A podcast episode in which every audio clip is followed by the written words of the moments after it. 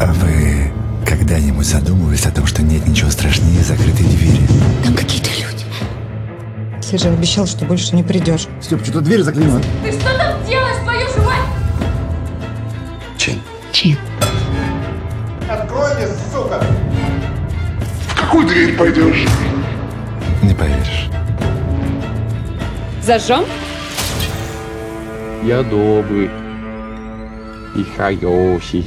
Криповенький. Я иду искать. Хоть кто-то его жизни научит. Мы все же люди. Хорошенькая, да? Только не подглядывай. Что, с ума зашли? Мы все отвернемся. Представь, что здесь никого нет, только ты и я.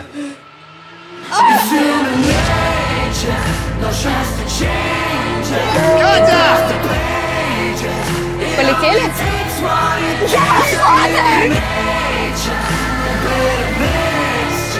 Тебе понравится.